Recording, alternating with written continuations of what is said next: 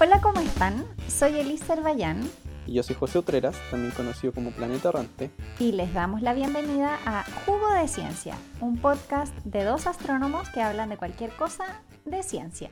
Y en el episodio de hoy vamos a hablar de un tema que nos pidieron hace un tiempo Ay, es verdad, se me había olvidado que nos lo habían pedido. y que me sentí, me sentí un poco desafiado por lo difícil del tema.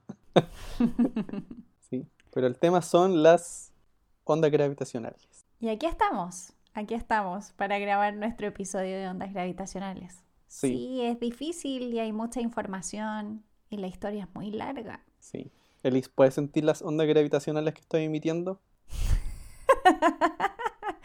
Ustedes no lo ven, pero José está moviendo su mano. Igual sería bacán sentirlas. Claro que el cuerpo se estiraría y se achicaría. Claro, no sería muy agradable si se pudiera. Ya, pero, ¿qué es una onda gravitacional? De forma simple, como suelen explicarse o definirse, es como una perturbación, como una onda que se va desplazando por el espacio y el tiempo mismo. O sea, el mismo espacio y el tiempo se deforma. Y esa deformación se va propagando a la velocidad de la luz. A veces se me imagina un poco como cuando uno está en una cama elástica y entonces uno está como quieto en la cama elástica y la gente se empieza a mover y como que la cama elástica igual se empieza a mover debajo de uno y uno no lo puede evitar. ¿Sí? O también uno se lo puede imaginar como las típicas gotas que caen en una, en una fuente con agua y cómo se van propagando esas ondas por el agua. Cómo se van alejando de la fuente, de donde empezó la onda. Pero con la diferencia, la diferencia especial que tienen las ondas gravitacionales es que cuando se van propagando en una dirección, se contraen y en la opuesta, en la perpendicular, se estiran. ¿Cómo se puede explicar esto? O sea, o sea, imagínense que una onda gravitacional súper fuerte, porque tiene que ser súper fuerte para sentirla, va pasando por su cuerpo. No se preocupen, no va a pasar. Claro, primero van a sentir que los comprimen de lado y lado y que los estiran de pies a cabeza. Y un rato después van a sentir lo opuesto, que de pies a cabeza los comprimen y que después los estiran de lado a lado. Y así, sucesivamente. O sea, vamos a ser más altos y más flacos y luego más chicos y más gordos. Claro. y eso pasa varias veces mientras va pasando la onda gravitacional.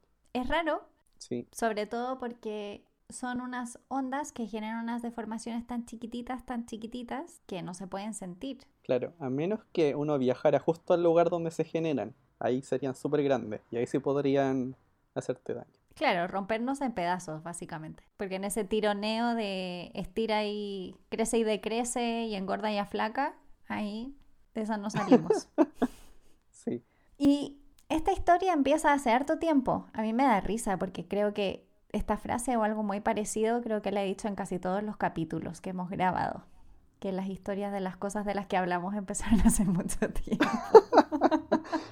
Sí, hace infinito tiempo atrás. Pero tienen que pensar que la ciencia siempre es así. Son avances sobre descubrimientos y avances previos. Entonces uno tiene que ir harto hacia atrás en el tiempo para poder encontrar a quién quiere referirse primero, para darle también el crédito a la gente. Claro, esto siempre se hace sobre descubrimientos previos. Hay algo que no dijimos, porque estas ondas dijimos lo que son, pero ¿qué, lo- qué las genera? No aparecen solas como en medio de la nada. ¿Qué las genera?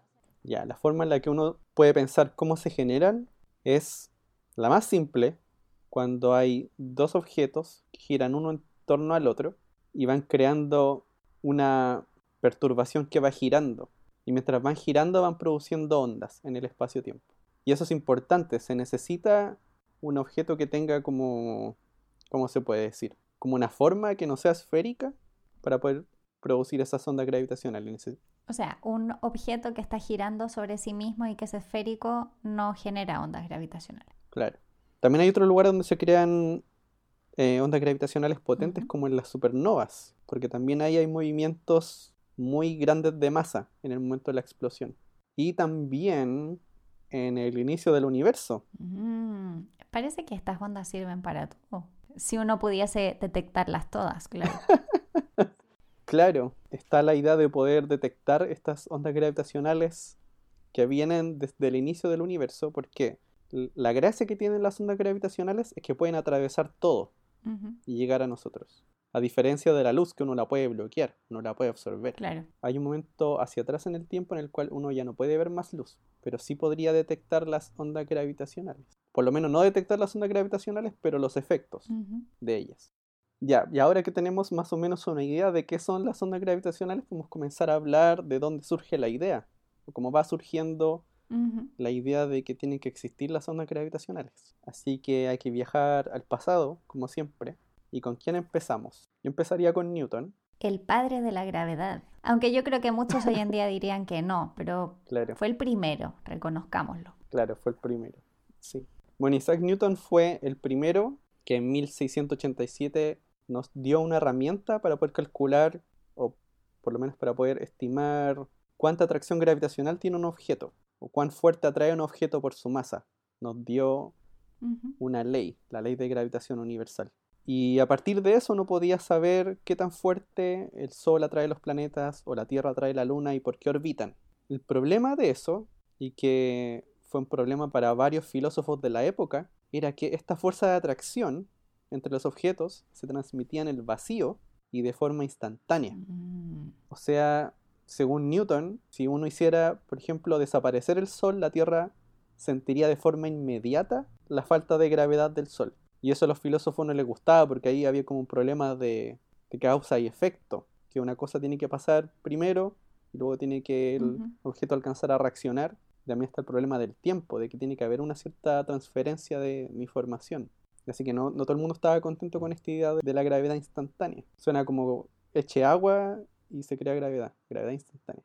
La ley de gravitación universal nos dice cuánto vale la fuerza, pero en realidad no te explica por qué esa fuerza está ahí, ni cómo funciona. Ah, claro. Claro, no dice de dónde viene. No, y Newton nunca lo supo tampoco. ¿Y, ¿y cuándo se arregla esto de la fuerza, de la gravedad instantánea? ¿Cuándo se arregla?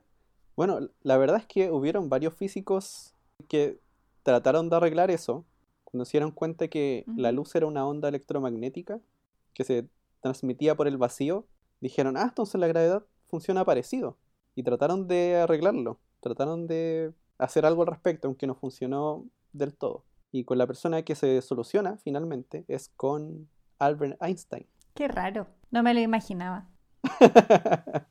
claro, ¿quién iba a sospechar que iba a ser el mismísimo Albert Einstein? Y aquí nos pegamos un salto, porque esto es más o menos como en 1915. Sí, po. y antes estábamos en 1687. Un súper salto. Pero hay que tener claro que habían ideas entre medio de, de, que esto tenía que ser así. No cuajaron nomás. Claro. Fue aquí cuando Albert Einstein nos introduce esta idea del espacio-tiempo y de que la gravedad realmente no es una fuerza, sino que es la deformación del espacio-tiempo mismo. Y que al final lo que ocurre es que la masa o la energía de los objetos curva el espacio-tiempo como si fuese una especie de malla en la cual las cosas se van moviendo. Y luego esa malla curvada, que es el espacio-tiempo, le dice a los objetos cómo se mueven. O sea, es como una relación muy estrecha entre el espacio-tiempo y la materia y las cosas. Bueno, y curiosamente una de las primeras cosas que trata de ver es esta cosa de a qué velocidad se propaga la gravedad. Y si es que hay algo parecido a la luz. O sea, ver si es que existen ondas gravitacionales, que serían ondas de espacio-tiempo. Y la primera conclusión que llega es que no, pero al rato después, porque es como 1915 publica la teoría, 1916 dice que sí hay. ¿Y por qué de repente cambió de decir que no habían a que sí habían? Ah, es que el problema es que la teoría de Albert Einstein es súper complicada y casi todas las cosas que él calculó fue usando aproximaciones y haciendo suposiciones para poder hacer los cálculos más fáciles. Así que ese era un gran problema porque siempre que decía una cosa no estaba del todo seguro si es que estaba correcto o no. Claro. Entonces fue en 1916 la primera vez que dice hay ondas gravitacionales. Parece que tenía algunos retractores. ¿Sí? Sí, como Eddington, ah, Arthur Eddington, que parece, entre paréntesis, parece que Arthur Eddington era como un detractor de mucha gente, no solo de... Parece que tenía esa costumbre de ir en contra de la gente. Y de hecho incluso eh, llegó a decir que las ondas gravitacionales parece que se propagaban a la velocidad del pensamiento. ah, claro. Sí, es que lo que pasó, el problema fue que la primera vez que Einstein hizo el cálculo, llegó a que existían tres tipos de ondas gravitacionales. Ya. Habían dos de esas que Eddington decían que, suponiendo cualquier cosa, él podía hacer que se propagaran a la velocidad que él quisiera. Por eso hablaba de esto de la velocidad del pensamiento. La velocidad del pensamiento. Claro. Pero había una, una de esas, que siempre se propagaba a la velocidad de la luz. Y Einstein, en 1918, según él, dice que esa es la única real y que las otras dos son problemas de las matemáticas. Ujú. O sea, Einstein en 1918 ya pensaba que había una sola, un solo tipo de onda gravitacional. Pero sí, po, había gente que, que no le creía. Y también parece que Einstein creía que nunca se iban a detectar las ondas gravitacionales. Ah, sí. Porque se puso a calcular cuál sería el efecto de los objetos si pasaba una onda gravitacional. O si emitían ondas gravitacionales. Cómo cambiaría su movimiento o su órbita. Y el efecto es tan, pero tan, pero tan chico que... Que él no se pudo imaginar que íbamos a ser capaces de construir algo que sí lo iba a poder detectar. Sí, porque hay que tener claro que para los objetos que él conocía en el universo, cuando se mueven y orbitan en torno a otros y emiten ondas gravitacionales, él se preguntaba cuánto me demoraría en notar que cambian su órbita por las ondas gravitacionales. Y era más que la edad del universo. Bueno, por suerte esto no quedó ahí. Hubiese sido triste que hubiese quedado ahí, que Einstein hubiese dicho no lo vamos a lograr y que no hubiesen seguido intentándolo. Pero se demoraron harto tiempo igual en empezar a decantar la cosa. Ah, sí, se demoraron harto tiempo. Pero entre medio pasó otra cosa. O sea, que, que contamos que Einstein dijo que existían las ondas gravitacionales. O sea, primero dijo que no, Luego dijo que sí. Después dijo que sí y después dijo que no de nuevo. ¿Y conoce esta historia, Alice? De cuando dice que no de nuevo. No, Ya, porque esta historia es chistosa, un poco chistosa. no se me imagina mucho Einstein y chistoso en la misma frase. Ah, ya. Bueno, a ver, a ver, sorpréndeme. ya entonces era 1936 y estaba trabajando con un asistente que se llama Nathan Rosen. Y comienzan a ver esto de las ondas gravitacionales, las calculan de nuevo y llegan a que no existen. Piensan que era un problema en las suposiciones que tenían antes. Y escriben un artículo y lo envían al Physical Review, que es una revista de física, donde se publican estos artículos. Pero al parecer, Einstein no estaba acostumbrado al proceso de revisión por pares. Mm. Él estaba acostumbrado a que él enviaba algo y lo publicaban. Y lo que pasó era que en el Physical Review en este tiempo ya estaban haciendo revisión por pares y enviaron, y el editor, que se llama John Tate, envió su artículo a otro físico, que se llama Howard Robertson. Para los que no sepan, la revisión por pares lo que es es que cuando los científicos escribimos publicaciones, los enviamos a una revista, el editor de la revista busca algún par que sepa del área de la que uno está escribiendo, uno o más, depende de la revista, envían el artículo y entonces ese par, ese otro científico, tiene que revisar el artículo y decir si hay algo que no le gusta, no le convence, hay algo que cambiar o si derechamente hay que rechazar la publicación. Y es algo por lo que todos tenemos que pasar, incluido Einstein aparentemente. Sí.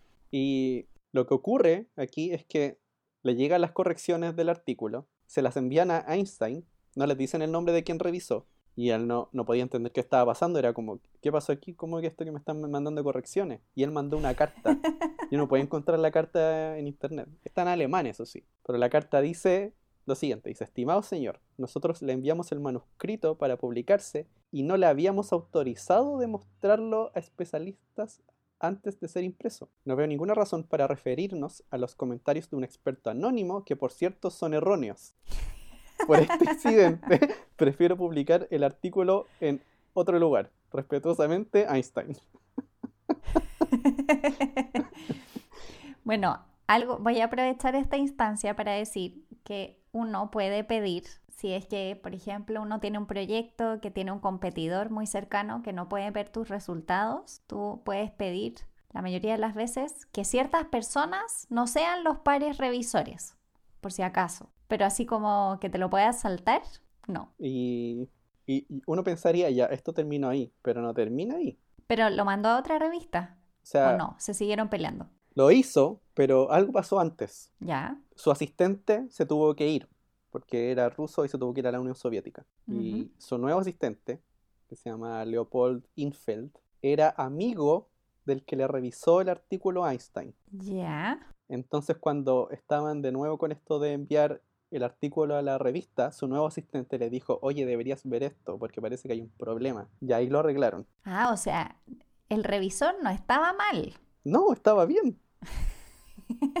Según el revisor, estaba haciendo una suposición que hacía que aparentemente las ondas gravitacionales no existieran, pero sí existían. Y al final Mm. Einstein corrige el artículo y le da gracias a Howard Robertson, que era el que le había revisado al principio su artículo. O sea, le termina dando las gracias. Después de basurearlo. Sí, después basurearlo, le termina dando las gracias. O sea, tenemos todos que agradecer a Robertson porque de nuevo volvieron a aparecer las ondas gravitacionales. Claro, estuvieron por morir de nuevo, pero la salvó. Esa era la historia. Sí, era chistoso. Tenías razón. Aquí termina Einstein. Y ahora hay más Einstein. Sí, bueno, después de esto nos saltamos un tiempo porque mm, había de todas formas como harta discusión sobre las ondas gravitacionales. Había como un- una controversia científica al respecto y mm, estaban discutiendo sobre la posibilidad de que efectivamente las ondas gravitacionales pudiesen generar movimiento en los objetos. Era algo que nadie tenía muy claro y mm, eventualmente en el año 1957, Hermann Bondi y Richard Feynman, en una conferencia en Carolina del Norte, describen un experimento en el que se podría detectar el movimiento. Y ahí es cuando todo retoma. Parece que logran convencer a algunas personas de que esto es posible y entre estas personas está Joseph Weber. Y entonces Joseph Weber, en base a esto que habían presentado ellos, construye por primera vez un detector de ondas gravitacionales. Yo quería agregar un, dato rosa, que era que este, es- esta conferencia en 1957 era de un instituto fundado por unos multimillonarios que eran fanáticos de las ondas gravitacionales y que soñaban que en algún momento la gravedad se podía manipular. Suena como a los malos de las películas. ¿O no? Como el malo multimillonario que quiere dominar el mundo controlando la gravedad. Claro, un poco. Bueno, yo pensaba que no existían como los centros de investigación de millonarios, pero existen. Es raro, pero Sí. existen. Ya, entonces Joseph Weber. Joseph Weber construye el primer detector.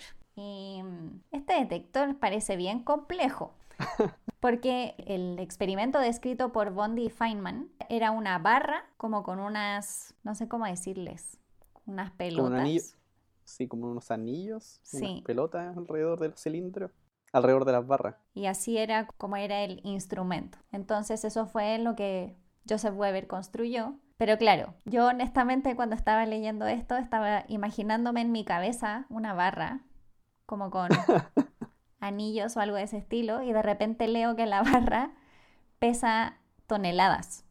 Y claro, como que en mi mente cambió un poco la apreciación del experimento de Weber. Ah, sí. Es como un, un cilindro muy grande, muy pesado. Y la idea es que cuando pasa la onda gravitacional, esto que les, les explicábamos que se contrae y se estira en distintas direcciones, cuando hace eso, la barra vibra internamente. Y la idea de Weber era detectar esa vibración. Y por eso le ponía unos detectores encima del cilindro que transformaban esa vibración en una señal eléctrica. Esa era más o menos la idea. El problema de todo esto es que para detectar ondas gravitacionales necesitas lograr aislar tu instrumento de todo otro tipo de vibraciones que hayan presentes en el ambiente. Y entonces, bueno, Joseph Weber puso esto dentro de una cámara de vacío y todo, pero imagínense una ciudad con metro. Bueno, la vibración es difícil de evitar. Y acordémonos que esto es eh, alrededor del 1960, así que todavía la tecnología estaba lejana a lo que conocemos hoy como detectores de ondas gravitacionales. Las operaciones de este detector partieron en 1965 y aparentemente fue muy poquito después, en 1966, cuando Weber detectó los primeros eventos. Y finalmente fue en el año 1969 cuando publicó un artículo que se titulaba Evidencia del descubrimiento de la radiación gravitacional. ¿Qué? O sea, finalmente entre el 66 y el 69, él estuvo supuestamente detectando esta radiación gravitacional o ondas gravitacionales y finalmente lo publicó. Pero ¿cómo? ¿No era que se detectaron en el 2015? claro, es que, es que no, es que no estaba detectando ondas gravitacionales. Hay algo que se nos olvidó decir, es que de todas formas el detector de Weber también tenía alguna similitud con algunos de los detectores que conocemos hoy en día.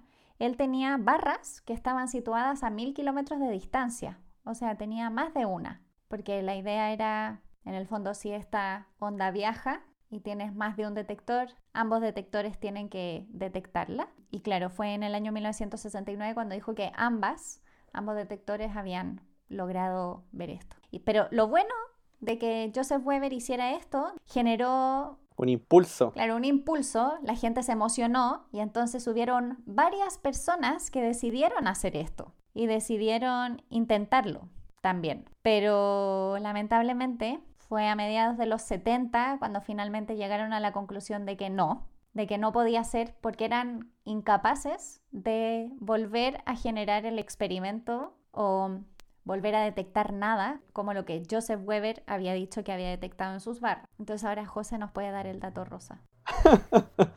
el dato rosa. Sí, porque ah, ¿qué dijo, ¿Qué dijo Joseph Weber? Ah, es que sí, que hay, hay dos, hay dos datos rosas aquí. Claro, uno fue que cuando le dijeron a Weber que no encontraban nada, le querían preguntar qué era específicamente lo que estaba haciendo, habían detalles que él no podía explicar, porque no era un buen físico experimental. Y en un momento terminó diciendo, lo que pasa es que ustedes no lo hacen como yo lo hago. que es como la definición exacta de un experimento que no se puede reproducir. Claro. Así que había claramente algo ahí que estaba muy mal. Pero como les decía, lo importante es que logró que más gente se involucrara en esto. Sí, que la otra cosa es que también había otro problema, porque cuando se emiten ondas gravitacionales, se llevan energía, y la energía es masa también. Y lo que él decía es que se metían muchas ondas gravitacionales desde el centro de la Vía Láctea. Y eran tantas que algunos calcularon que por lo que lleva existiendo el universo, la Vía Láctea debería haberse desarmado hace rato, si es que tuviese verdad. Porque las ondas gravitacionales se habrían llevado tanta masa que ya no quedaría. Claro. bueno. Ahí había otro problema. Había un problema. O sea, o Weber tenía razón o la galaxia no debía existir.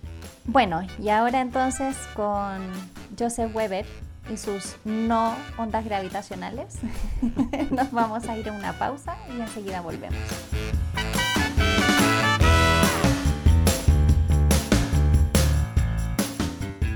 ¿Sabías que en marzo de 2014 el equipo de Bicep 2, un radiotelescopio en el Polo Sur, comunicó al mundo la detección de ondas gravitacionales generadas en los primeros momentos del universo?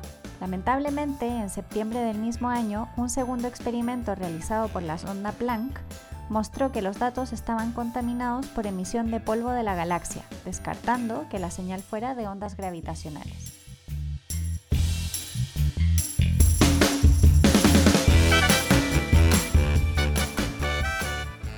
Y estamos de vuelta, jugo de ciencia, para seguir hablando de ondas gravitacionales.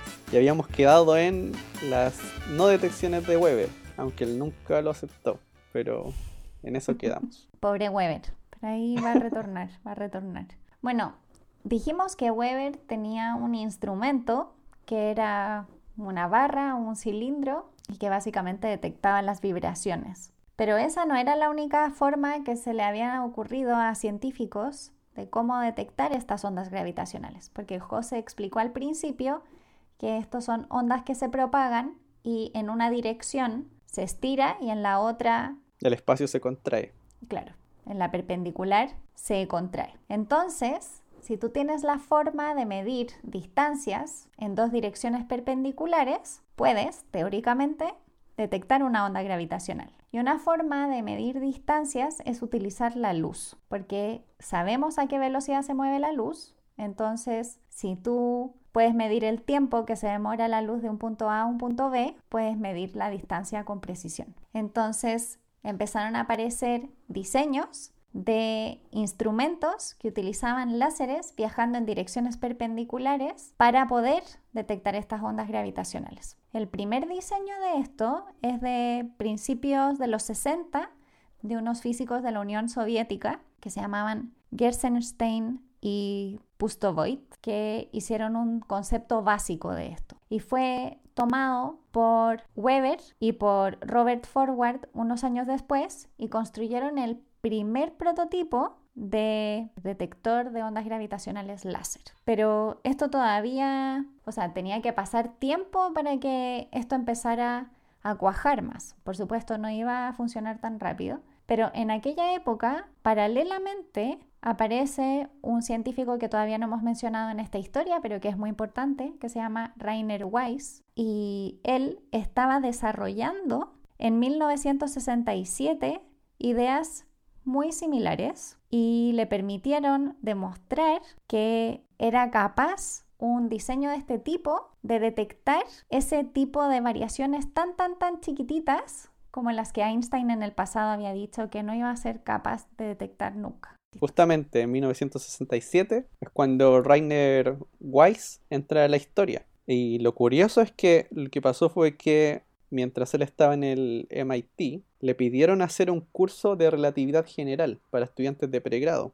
por todo este revuelo que había generado Joseph Weber. O sea, ahora había mucha gente interesada en, esto de las ondas gravitacionales. El problema fue que en este curso los estudiantes siempre le iban a preguntar sobre las cosas que estaba haciendo Joseph Weber. Y en la entrevista dice que él no entendía nada de lo que estaba haciendo. Y tratando de entender cómo poder medir las ondas gravitacionales, se le ocurrió también esta idea de usar láseres y de medir distancia. Y la idea aquí era, bueno, justamente eso, de tener una forma de L, de poder dividir la luz de un láser que vaya en una dirección y en una dirección perpendicular, que reboten en unos espejos y que después cuando se vuelvan a encontrar, como cada onda de luz viajó una distancia diferente, porque en una dirección se contrae y en la otra se expande, al encontrarse de nuevo esas ondas de luz, crean una interferencia que te dice cuál es la diferencia de distancia en una dirección y en la otra. Eso es lo que se conoce como, en este caso particular, un interferómetro. Porque está interfiriendo la luz consigo misma. Claro, entonces, si no llega ninguna onda gravitacional, las dos ondas recorren la misma distancia. Recorren la misma distancia y se encuentran. Y la idea es que esté hecho tal que cuando se vuelven a encontrar se cancelen. Entonces, el detector de luz no mide nada, a no ser que haya una interferencia y eso implicaría una onda gravitacional. En principio. En principio. Y ahí trató de buscar financiamiento para construir uno. Y su primera idea fue tratar de construir uno de un metro y medio en el MIT. Pero, hay, no sé, una cosa rara porque estaba usando fondos militares. Y pasó algo en la historia que ya no podía seguir ocupando esos fondos y se quedó sin fondos para poder hacer ese interferómetro de metro y medio. Algo que me llamó la atención es que en el año 1972 hizo un estudio exploratorio, probablemente también para conseguir financiamiento. Y tengo un listado de las cosas que él consideraba que eran críticas, que eran los ruidos de fondo que podían detectar y que había que tener cuidado. Y estas cosas incluyen ondas sísmicas, por supuesto, gradientes termales en el vacío, en la cámara de vacío, ¿Qué? ruido termal asociado a los espejos ah. y a la suspensión de los espejos, porque claro, José dijo que la luz rebota en unos espejos. Claro, porque es un rayo que se divide en dos y empieza a recorrer los dos caminos perpendiculares y al final llegan a un espejo y se devuelven. Y entonces todos esos espejos tienen que estar colocados perfectamente y sin vibrar lo más mínimo para que efectivamente el experimento funcione. Y todo eso, por supuesto, puede generar muchos problemas. También la inestabilidad del láser, porque si la emisión del láser no es estable, por supuesto no va a funcionar tampoco. Bueno, y puedo seguir. Hay una lista muy larga de problemas que había que enfrentar. Pero lo que es interesante de esto es que ya en ese estudio lo que él dijo fue que, por ejemplo, para detectar pulsares se necesitaba que el largo de los brazos de este interferómetro fuera de tamaños del orden de kilómetros. O sea, ya en aquel momento lo sabía y José dijo su primer plan era uno de un metro y medio, pero ya tenía los kilómetros en mente. Claro, la idea era iniciar con uno pequeño para ver cómo comenzar a hacerlo. Uno no empieza grande de inmediato. Imagínense todas las cosas que había que lograr resolver y si más encima la cuestión era gigantesca iba a ser mucho más difícil. Sí. Y bueno, ¿por qué de kilómetros? ¿Por qué tenía que ser de kilómetros? Porque lo que estaba viendo era tratar de calcular cuánto el espacio se expandía y contraía cuando pasara una onda gravitacional. Porque si es muy corto, la diferencia en distancia es aún más pequeña. Lo que habían calculado era un porcentaje, o sea, decir, por ejemplo, tengo algo que tenga cierto tamaño. ¿En qué porcentaje su tamaño cambia cuando pase la onda gravitacional? Muy poquito. Claro, uno podría decir 1%. No, más chico que eso. 0,001% más pequeño todavía. Sería como un 0,18 ceros y después un 1. Así de pequeño. Es como a la menos 19%, ese sería el número, en porcentaje. Eso es tan pequeño que cuando pasa una onda gravitacional por aquí por la Tierra, la distancia entre la Tierra y Próxima Centauri se expande y se contrae el grosor de un pelo. Recordemos que Próxima Centauri está aproximadamente a 4 años luz y solo varía el grosor de un pelo. sí, eso es todo lo que se expande y contrae el espacio cuando pasa la onda gravitacional por la Tierra. O sea, eso era lo que se estimaba. Efectivamente, cuanto más largos los brazos, más grande va a ser la variación que va a haber que medir, o menos pequeña. Claro. Y con uno de kilómetros, la variación del tamaño sería mucho más pequeño que el tamaño del núcleo de un átomo. Más chico que eso. Mucho más chico que eso. Mucho más chico. Pero aún así, Rainer Weiss tenía la confianza de que era posible hacer esa medición. Imagínense lo precisa que debe ser esa medición. Y tampoco me gustaría tener que lidiar con esos datos. Deben ser difíciles de lidiar. Bueno, construyó uno de un metro y medio y en 1974 manda una propuesta para construir uno más grande, que en vez de tener un metro y medio pase a tener nueve metros. Sí, y ahí hay una, una historia interesante, que al parecer esa propuesta de hacer un interferómetro más grande, de nueve metros, se filtró y llegó a manos de otros científicos en Alemania, que dijeron, oye, esta propuesta y este tipo de experimento es mucho mejor que las barras de aluminio, porque ellos iban a hacer barras de aluminio como las de Joseph Weber, las viejas. Dijeron, este se ve mucho mejor. Están en el pasado todavía. Sí, este se ve muy bueno y contactaron a Rainer Weiss para que les ayudara a construir uno también. Pero tú habías dicho que esto pasó el 74, sí. ¿cierto? Claro, porque aquí hay que hacer una pausa, porque pasó otra cosa. Sí, algo importante. Bueno, lo que pasó en 1964 sería el otro impulsor en la búsqueda de detección de ondas gravitacionales. Porque lo que ocurre este año, que dos astrónomos, Joseph Taylor y Alan Hussle, encontraron una binaria de pulsares. Son estrellas de neutrones con unos campos magnéticos muy fuertes que van girando varias veces por segundo. Y lo que pudieron ver con estas dos estrellas de neutrones que estaban súper cerca era que a medida que pasaba el tiempo, la distancia promedio entre ambas era cada vez más y más chica. Y eso era algo que predecía la emisión de ondas gravitacionales. O sea que si dos objetos orbitan uno junto al otro, van emitiendo ondas gravitacionales que se llevan la energía del movimiento de las estrellas y hacen que se acerquen cada vez más y más. Y lo que notaron finalmente fue que esa energía que iban perdiendo coincidía con la cantidad de ondas gravitacionales que deberían estar emitiendo.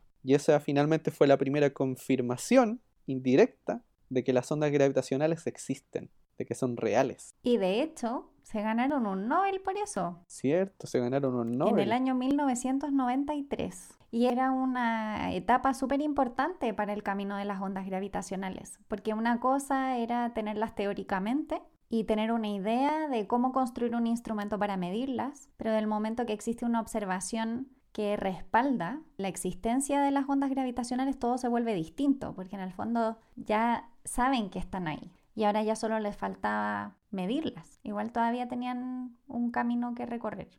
No iba a ser inmediato tampoco.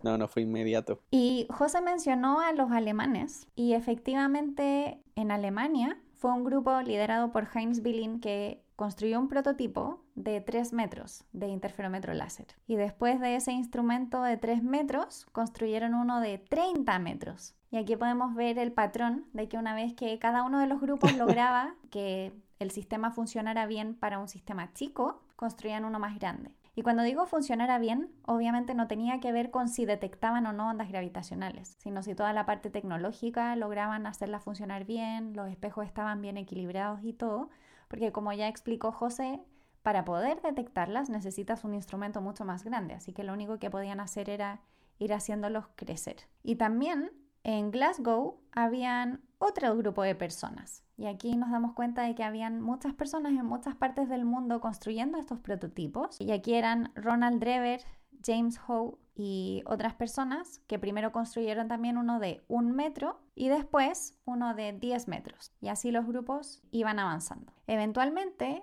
el grupo de Alemania y de Escocia se juntaron y decidieron colaborar porque para estos proyectos gigantescos la unión hace la fuerza, por supuesto. Sí, y además hay que hacer unas cosas gigantes para poder detectar ondas gravitacionales. Lo que implica que se necesita mucho financiamiento, así que es más fácil conseguirlo de a varios. Mucho dinero, mucho dinero. y lograron financiar un interferómetro de 600 metros que se llama Geo 600. Sí, ese fue el primero que se construyó. La construcción empezó en 1995, pero el diseño y todo hizo que se demoraran en llegar a la sensibilidad que requerían hasta el año 2006. Se demoraron harto. Bueno, además que hubo otros problemas porque como dijo Liz, este interferómetro de 600 metros, y ya habíamos dicho que lo ideal era que fuese de kilómetros, pero ellos querían hacer uno, querían hacer uno que tuviese 3 kilómetros de largo. El problema era que en ese tiempo, cuando estaban pidiendo dinero, coincidía con la unificación de Alemania y la caída del muro, así que no era un buen momento para pedir plata. Estaba difícil. Estaba complicado. Y aquí viene la etapa de la historia donde empiezan a venir ya los interferómetros más grandecitos y quizá el que todo el mundo conoce, LIGO. Pero ahí quería mencionar unas cosas, porque aquí toda esta gente está relacionada una con otra, porque al final todos colaboran un poco con todos los grupos. Les había mencionado que Rainer Weiss había ayudado un poco a los alemanes. También la lista mencionó al Ronald Drever en Glasgow. Y cuando empieza lo que conocemos hoy, y aparece la tercera persona, es en el 75, o sea, años atrás cuando la NASA llama a una reunión para ver qué estudios se pueden hacer en el espacio de cosmología y de relatividad. Y a esta reunión asiste otra persona que se llama Kip Thorne, que tal vez algunos de ustedes conocen. De la película Interstellar. Sí, de la película Interstellar. Uno de los físicos que hizo los cálculos para la película. El asesor científico. Sí, el asesor científico. Bueno, y, y, esta parte me da risa porque la historia cuenta que Rainer Weiss va a buscar a Kip Thorne al aeropuerto para llevarlo a la conferencia pero Kip Thorne no tenía dónde quedarse, no reservó una habitación. ¿Y qué quería dormir en la calle? No tengo idea, pero al final se queda a dormir con Rainer Weiss. Pero no duermen, se quedan toda la noche discutiendo sobre... Física. Cosas que les interesan a ellos, física. Y una de las cosas de las que hablan es de ondas gravitacionales. Y en este año 75, Kip Thorne no estaba tan convencido, pero después de hablar con Rainer Weiss, quedó convencido de que sí se podía hacer. Y que su universidad, Caltech, también tenía que meterse en este juego de las ondas gravitacionales. Y así fue que en el 78 se trajo a Ronald Drever, que era el que estaba en Glasgow. Se lo trajo a Caltech, porque Kip Thorne no hace experimentos, necesitaba alguien que supiese hacer experimentos. Y así fue como a principios de los 80 se juntan Caltech con MIT para construir un prototipo de interferómetro y ahí ya empiezan a unirse más fuerzas, así que ya podían empezar a hacerlos más grandecitos y financian un trabajo de Weiss para ver un diseño y un presupuesto para hacer el interferómetro que ellos querían que era de varios kilómetros. Los resultados de este trabajo se presentan en 1983 y la recomendación es que el largo de los brazos del interferómetro sea de 5 kilómetros y que hayan dos eh, detectores y que tienen que estar a una distancia de varios miles de kilómetros, porque así si uno lo detecta, luego otro lo detecta y mm, eso era lo que querían. Así que no era solo construir dos brazos de 5 kilómetros, era construir cuatro brazos de 5 kilómetros en sitios distintos, con dos equipos distintos, todo lo grande, todo lo grande. Y este es el principio del LIGO, pero esto es en 1984. Es un proyecto que es conjunto entre Weiss, Drever y Kip Thorne. Así que ellos tres ya están unidos en un gran proyecto. Más o menos, no más, eso sí. Aquí viene José con el dato rosa. Luego dicen que yo soy la chismosa. claro, porque no estaban tan unidos. Ahí había unos problemas de liderazgo de las cosas que había que hacer. Que tenemos dos físicos experimentales, Rainer Weiss y Ronald Drever. Y Ronald Drever no quería trabajar con Rainer Weiss, no le caía bien.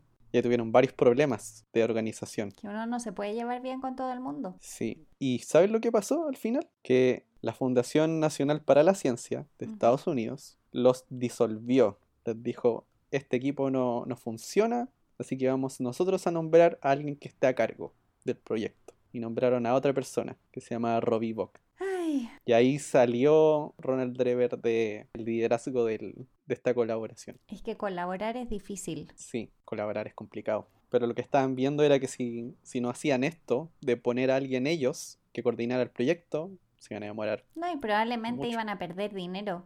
No hay que olvidar que este Sí. proyecto, en ese momento, ya se estaba hablando de un proyecto de 300 millones de dólares, ya en el año 1990. Así que era mucha la inversión que se había hecho.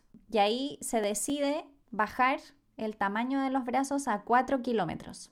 ¿Se acuerdan que recién dije que la, idea era que fueran de 5? Bueno, se baja a 4 y se decide que los lugares donde van a estar situados son Hanford en el estado de Washington y Livingston en el estado de Luisiana, en Estados Unidos. Y es en 1994 cuando cambian de director de nuevo y se pone a Barry Barish como el nuevo director del proyecto LIGO. Claro, él tenía experiencia con proyectos grandes, con proyectos de física experimental que requerían mucha gente, porque él había trabajado en proyectos que tenían que ver con construcción de, de colisionadores, y esas cosas son gigantes, Sí. así que él tenía preparación para eso. Y de hecho, una de las primeras cosas que hace es decir, este proyecto es muy grande, este proyecto no va a ser de Caltech y MIT, este proyecto va a ser internacional, que en el fondo es como los grandes proyectos efectiva- efectivamente como colisionadores, donde en realidad son muchas las naciones que colaboran para sacar adelante estos grandes proyectos. Y que ahí cambia un poco la visión del proyecto. Lo otro que, que hizo Barich fue hacer un cambio en el proyecto inicial, que fue que este proyecto, LIGO, o LIGO, constara de dos etapas. Una en la que hicieran estos brazos, o sea, van a hacer los túneles de Ujú. 4 kilómetros, pero que no van a ocupar todo. Van a hacer, van a hacer unos interferómetros más pequeños y van a comenzar a probar la tecnología, que va a ser la, en la etapa inicial del LIGO, y que no esperan detectar nada durante esos primeros años. Y que luego de todas esas pruebas y saber cuáles son las cosas que necesitaban tecnológicamente, iba a venir una segunda generación de este mismo experimento, donde ahí sí van a ocupar todo el, el largo, los 4 kilómetros, con mejor tecnología, que se llama Advanced LIGO, que es el que nosotros conocemos o el que hemos escuchado. Lamentablemente Barris no se queda en LIGO suficiente como para ser director en el momento de la detección de las primeras ondas gravitacionales, pero por supuesto parece que cumplió un rol clave en el avance del proyecto. Y creo que no debemos olvidar que si bien LIGO quizá es uno de los más conocidos, hay otros interferómetros de este tipo en el mundo y que también empezaron su historia pronto. Al final de los años 80 empieza una colaboración entre Francia e Italia para construir un detector cerca de Pisa, en Italia, que se llama Virgo. Y a lo mejor muchos de ustedes han escuchado hablar de Virgo. Virgo tiene unos brazos de 3 kilómetros de largo y su construcción empezó en 1996 y fue inaugurada en el año 2003. Y desde entonces han estado trabajando y empezaron a colaborar activamente con LIGO en el año 2007, porque efectivamente cuantos más detectores trabajando juntos hayan es mucho mejor, porque además eso ayuda a saber de dónde provienen las señales en el cielo, que esa es otra historia que no hemos mencionado, pero saber de dónde vienen en el Sí. espacio es importante y cuantos más puntos tengas en la Tierra que la detectan, tienes más información de, de dónde viene. Ya, que también tengo unas cosas, un- unos datos de Virgo. Aquí podemos ver cuál fue la investigación que hizo el José y cuál fue la que yo hice.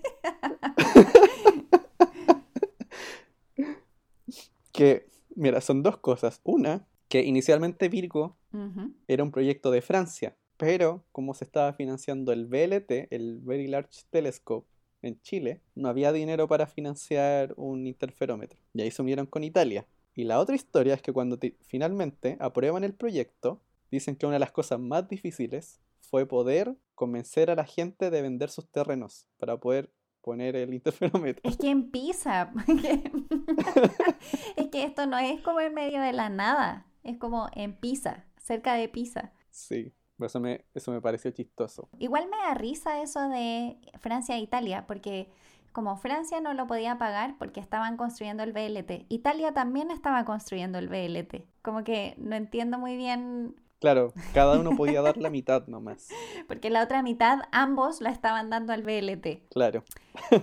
y ahora no, no, no, falta, hay que mencionar otro. Hay que mencionar un último, un último. Japón primero tenía un detector que se llamaba Tama 300 porque los brazos tenían 300 metros de largo. Y estuvo tomando datos desde 1999 hasta 2004, pero tienen una versión nueva que se llama Kagra, que tiene dos brazos de 3 kilómetros y que empezó sus observaciones en febrero de este año. Así que ya hoy en día tenemos LIGO, que tiene dos, Virgo y tenemos también Cagra. Ya son cuatro detectores en el mundo. Se va a poner interesante la cosa. Sí, y aceptaron un tercer LIGO en la India. Van a ser cinco. Y seguro que van a ir apareciendo más. Sí. Ya, y ahora sí, vamos al 2015. 2015. Mes de septiembre. Lo que me parece curioso de esta historia es que el 13 de septiembre del 2015, en LIGO estaban haciendo pruebas, pruebas de ingeniería, para ver qué tipos de fuentes de ruido podía detectar LIGO. Y además recién había empezado operaciones. Sí, pero todavía no estaba haciendo ciencia, o sea, no era la idea. Y cuando les quedaba ya la última prueba por hacer, que era alrededor de las 4 de la mañana, decían irse a la casa. Entonces el 14 de septiembre a las 4 de la mañana dejan de trabajar y se van a su casa. Y 50 minutos después, LIGO detecta una onda gravitacional. Pero todos dijeron, no puede ser.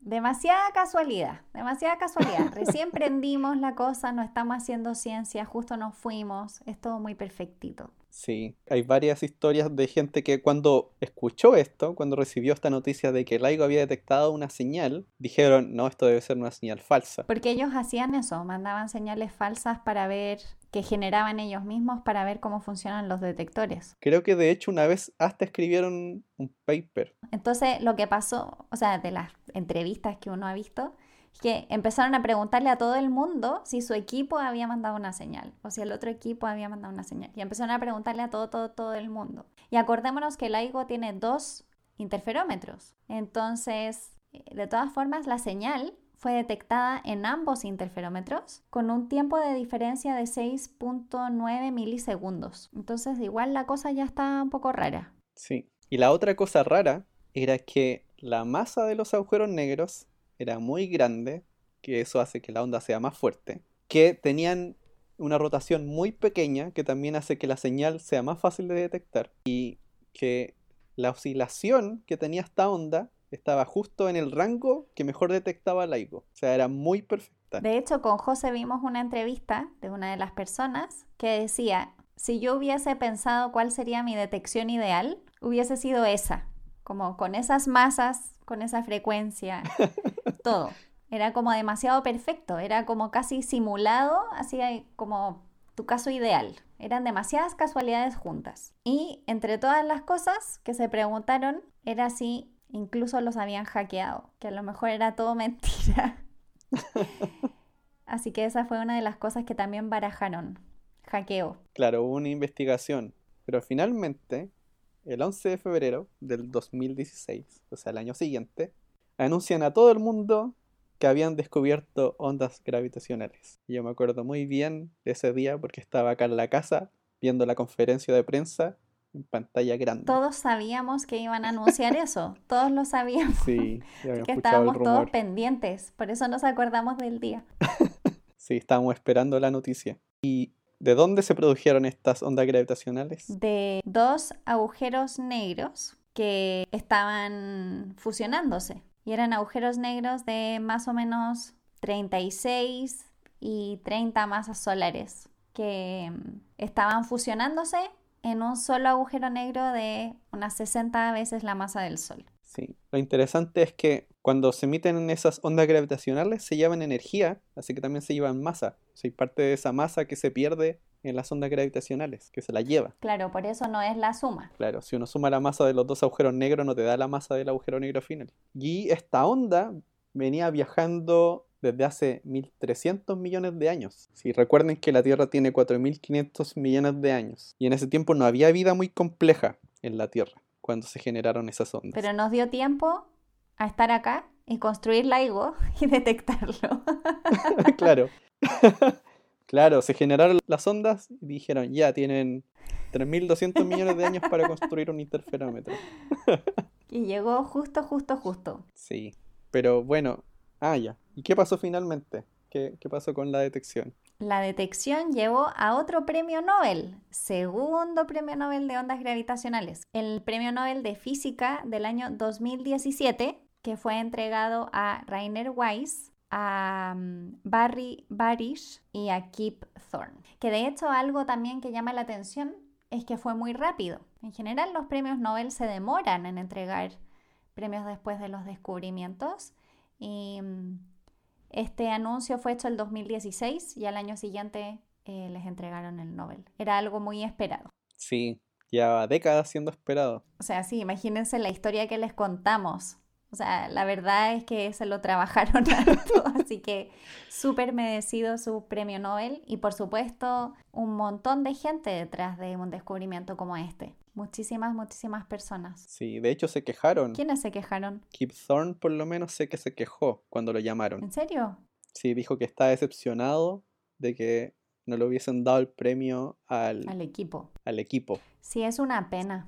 Sí, le dijeron que no le dan premios a equipos y cosas por el estilo, pero al parecer esas cosas no están escritas en piedra, se pueden cambiar, pero no lo han hecho. Bueno, yo creo que en algún momento lo van a tener que hacer porque cada vez más los descubrimientos tienen que ver con muchísimas personas, no es solo una cabeza. Sí, yo entiendo a Kip Thorne, Entiendo que, o sea, de repente hay una imagen que es como una figura que es súper importante, esa persona tiene que ser reconocida individualmente, pero además de eso está todo el equipo que ha trabajado muy duro para lograr llegar a ese momento. Y bueno, esta no fue la única onda gravitacional que encontraron. Han seguido encontrando más fusiones de agujeros negros. Y de estrellas de neutrones. Sí, de estrellas de neutrones. Es una de las cosas que le contamos en el episodio de la formación de los elementos. Sí, acuérdense, la fusión de estrellas de neutrones, muy importante para los elementos químicos. Sí, y además esa fue la primera vez que detectaron algo con ondas gravitacionales y con luz. Sí, pudieron verlo con telescopios tradicionales también. Y bueno, la idea es seguir mejorando LIGO para que pueda detectar con más frecuencia fusiones de estos objetos. Pero también hay unos proyectos para el futuro. Siempre hay proyectos para el futuro, si es que el mundo no se acaba antes. Porque está la idea de hacer esto mismo en el espacio. Acuérdense que dijimos que cuanto más larga la distancia, mejor. ¿En qué lugar puedes tener una gran distancia y además te ahorras las ondas sísmicas y bueno, no hablamos de las cosas que tienen que ver con las carreteras y todo eso. Si tienes algo en el espacio, te ahorras todo eso. Ahora, nos estábamos preguntando con José cómo logras alinear los espejos en el espacio con esa precisión. no tengo idea cómo se puede hacer. Porque ¿a cuántos kilómetros iban a estar? Como a dos millones de kilómetros, dos millones y medio de separación. O sea, aquí ya no necesitas el tubo por lo menos, pero tienes que alejarlo. O sea, sí, pero el láser tiene que darle al espejo. y que el láser apunte justo, sí. Pero lindo proyecto. Difícil. ¿No? Sí, pero que ha tenido problemas de financiamiento. No me extraña. Es que eso sí que es caro, no me extraña. Todo tiene problemas de financiamiento siempre. Pero es que esos proyectos gigantes, ¿tú crees que alcancemos a ver eso? Tengo esperanza de que lo hagan. Porque si uno se da cuenta de lo que hicieron en LIGO, que es una cosa que no dijimos, que cuando detectaron la primera onda gravitacional, lo que se contrajo y expandió el espacio fue alrededor de 100 veces más pequeño tamaño de un protón. Eso fue lo que calcularon. O sea, yo creo que si pudieron calcular algo tan chico, poner algo en el espacio, y sea tan... No sé si sea la parte más difícil. Quizás no. Quizás es solo porque es un área que no es la nuestra y lo vemos como muy lejano. Sí. Habría que ver. Pero se vienen tiempos interesantes. Además, con todos estos interferómetros funcionando juntos, pudiendo hacer seguimiento con telescopios, cuando se puede como lograr una región delimitada en el espacio, yo creo que vamos a detectar cosas bien entretenidas. Sí, además que han ido apareciendo varias dudas, preguntas extrañas a partir de los descubrimientos. Ya, no tengo nada más que agregar, además de todo lo que agregamos.